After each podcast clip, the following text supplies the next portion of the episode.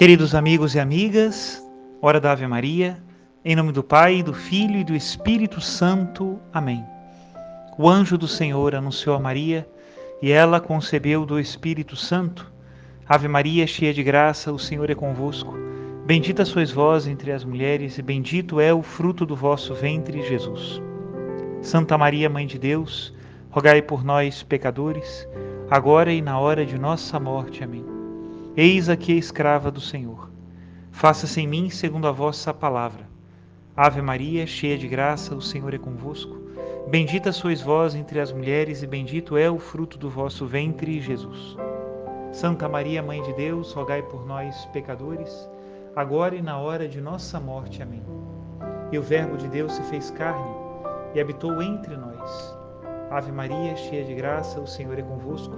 Bendita sois vós entre as mulheres, e bendito é o fruto do vosso ventre, Jesus. Santa Maria, Mãe de Deus, rogai por nós, pecadores, agora e na hora de nossa morte. Amém. E o Verbo de Deus se fez carne e habitou entre nós. Ave Maria, cheia de graça, o Senhor é convosco. Bendita sois vós entre as mulheres, e bendito é o fruto do vosso ventre, Jesus. Santa Maria, Mãe de Deus, rogai por nós, pecadores, agora e na hora de nossa morte. Amém. Rogai por nós, ó Santa Mãe de Deus, para que sejamos dignos das promessas de Cristo. Oremos.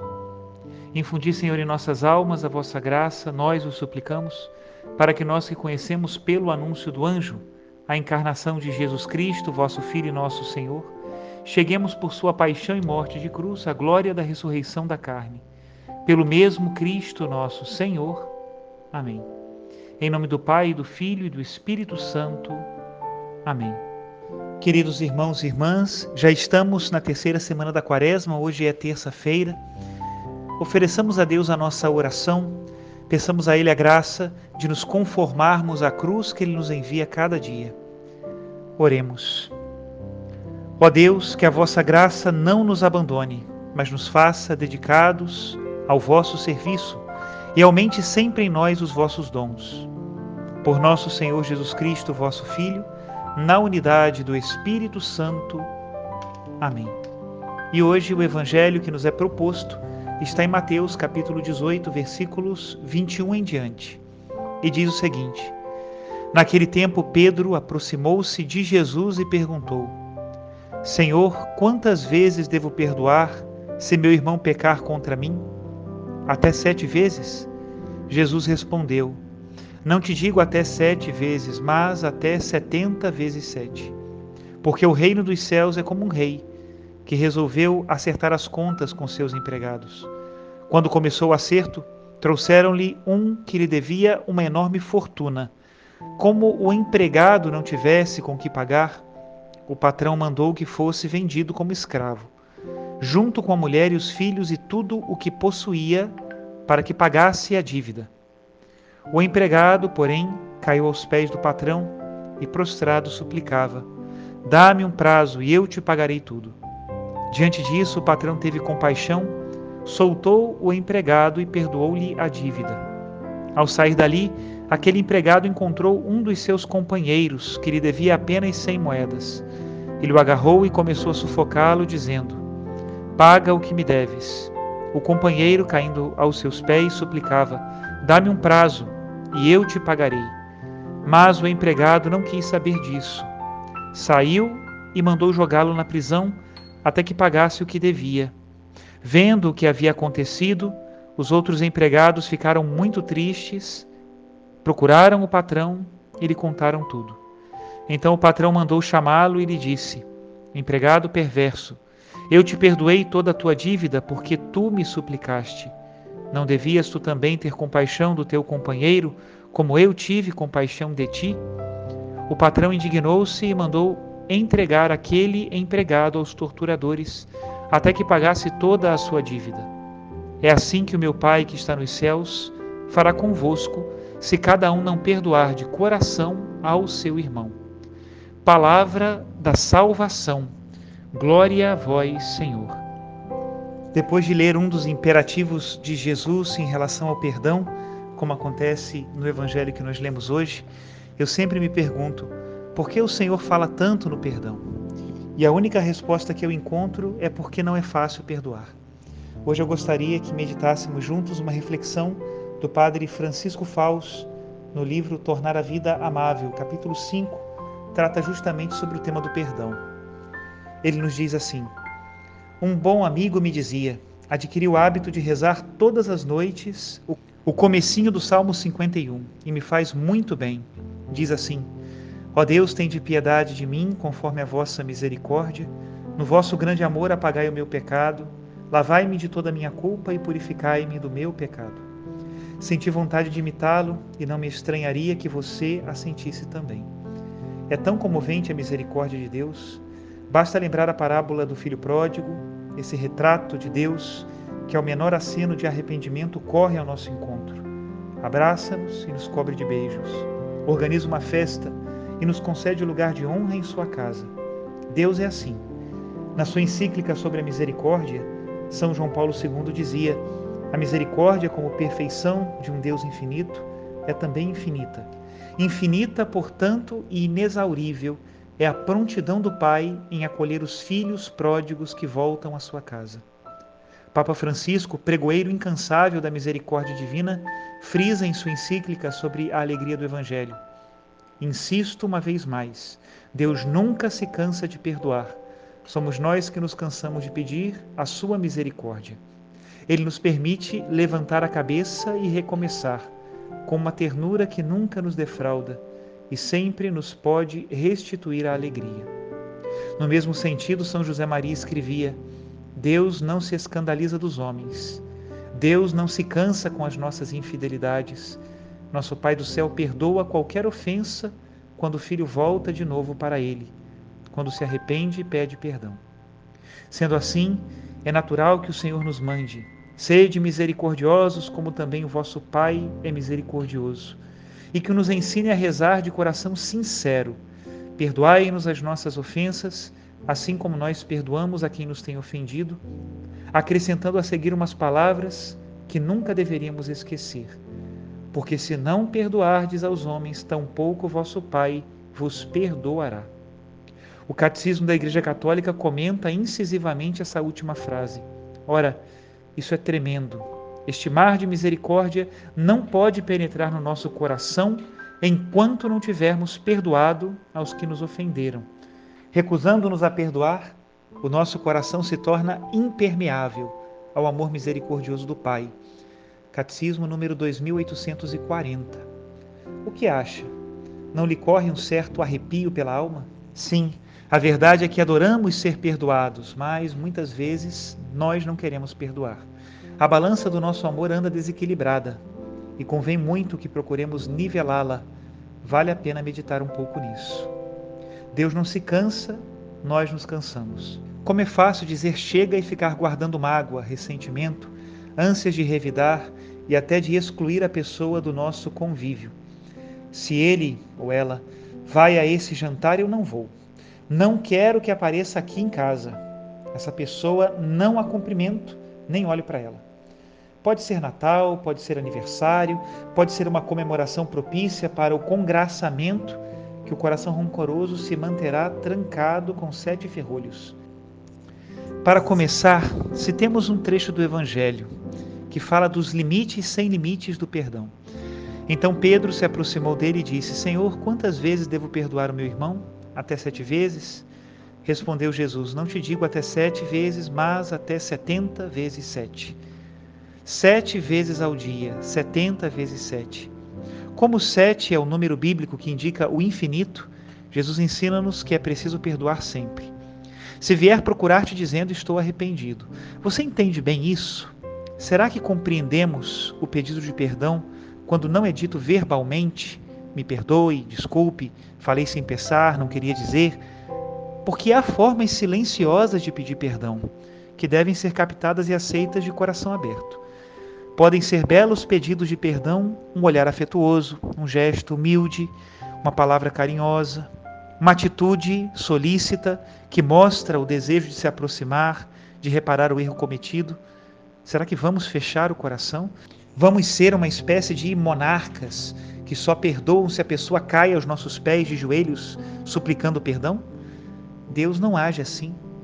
É tocante na parábola do filho pródigo ver o filho perdido se aproximando da casa paterna enquanto ensaia medroso o que vai dizer. Irei a meu pai e lhe direi: Meu pai, pequei contra o céu e contra ti, já não sou digno de ser chamado teu filho. E contemplar depois o pai, que mal ha visto o filho, corre ao seu encontro e nem deixa que ele termine de falar.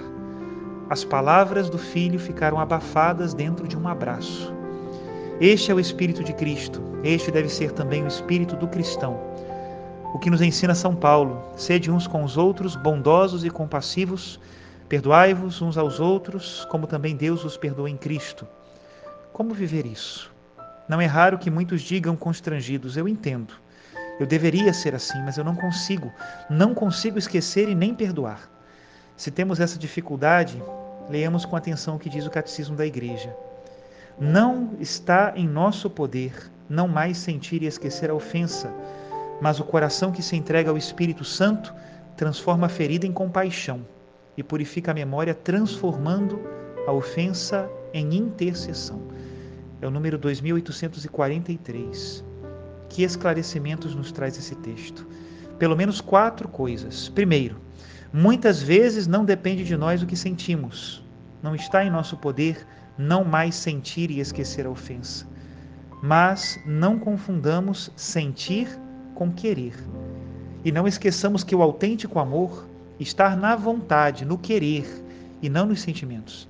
Mesmo tendo dificuldade emotiva para limpar o rancor do coração, podemos dar a Deus todo o nosso querer. Meu Deus, eu quero perdoar, me ajude. Se essa atitude for sincera, já estamos perdoando de todo o coração. Estamos mesmo porque estamos entregando nosso coração ao Espírito Santo com um ato de nossa vontade. Em segundo lugar, o catecismo convida-nos a transformar a ferida em compaixão. Compaixão, logicamente, não significa desprezo. Há quem diga com cara de nojo: Eu não sinto raiva, sinto pena por esse pobre coitado que não vale nada. Isso é desprezar. Compaixão é perceber que toda falta faz mal, antes de mais nada, a quem a comete. É uma ferida que se faz a si mesmo e que deve mover-nos a agir como bom samaritano, ajudando e curando. Como? Esforçando-nos por ser acolhedores, não remexendo na ferida, tendo a iniciativa criativa de praticar pequenos atos de bondade. São João Paulo II dizia: o amor misericordioso, por sua essência, é um amor criador. Num clima criativo de atos bons, a bondade dos outros poderá desabrochar. Em terceiro lugar, o amor misericordioso purifica a memória. Sabe qual é o melhor método para isso? Bastam poucas palavras. Medite devagar o que aconselha São José Maria em caminho. Por maior que seja o prejuízo ou ofensa que te façam, mais te tem perdoado Deus a ti. Número 452.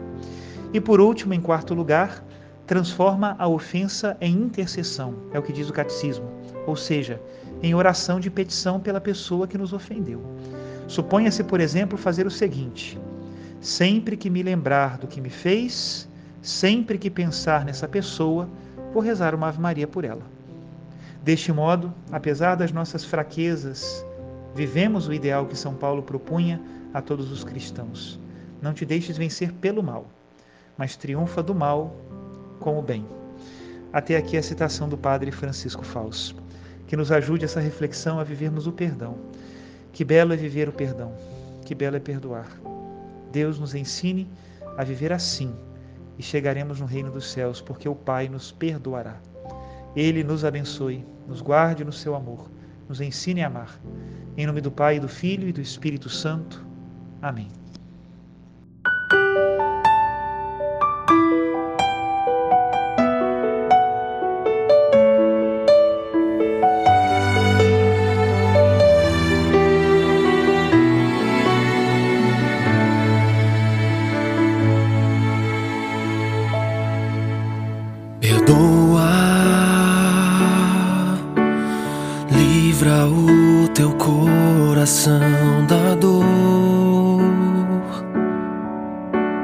Entrega o teu perdão a quem pediu e a Deus clamou por teu amor.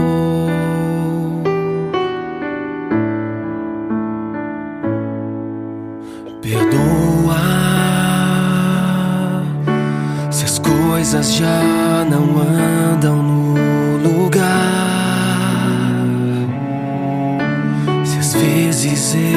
não sei me expressar,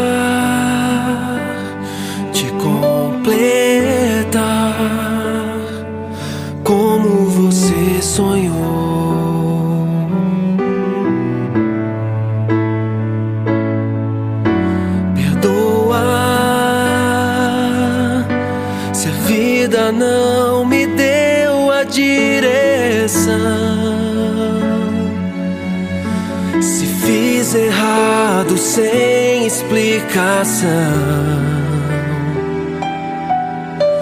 E o meu carinho não supre tua dor, tua dor.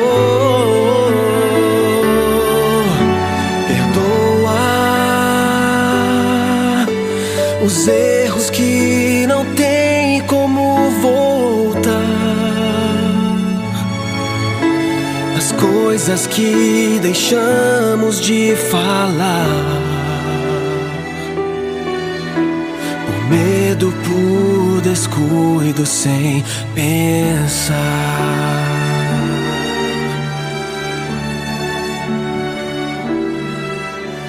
Aqui estou pronto pra tentar me entender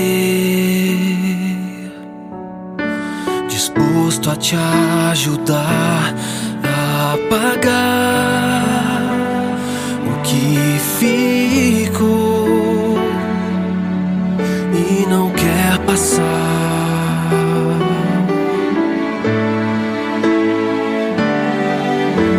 Aceito que as mágoas são difíceis de esquecer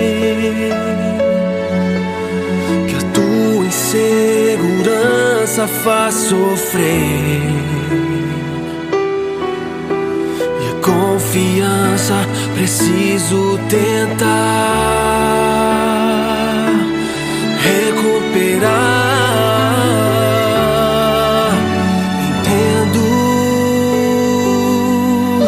que estar assim não faz ninguém feliz. Temos uma história que me diz que eu posso pôr as coisas no lugar.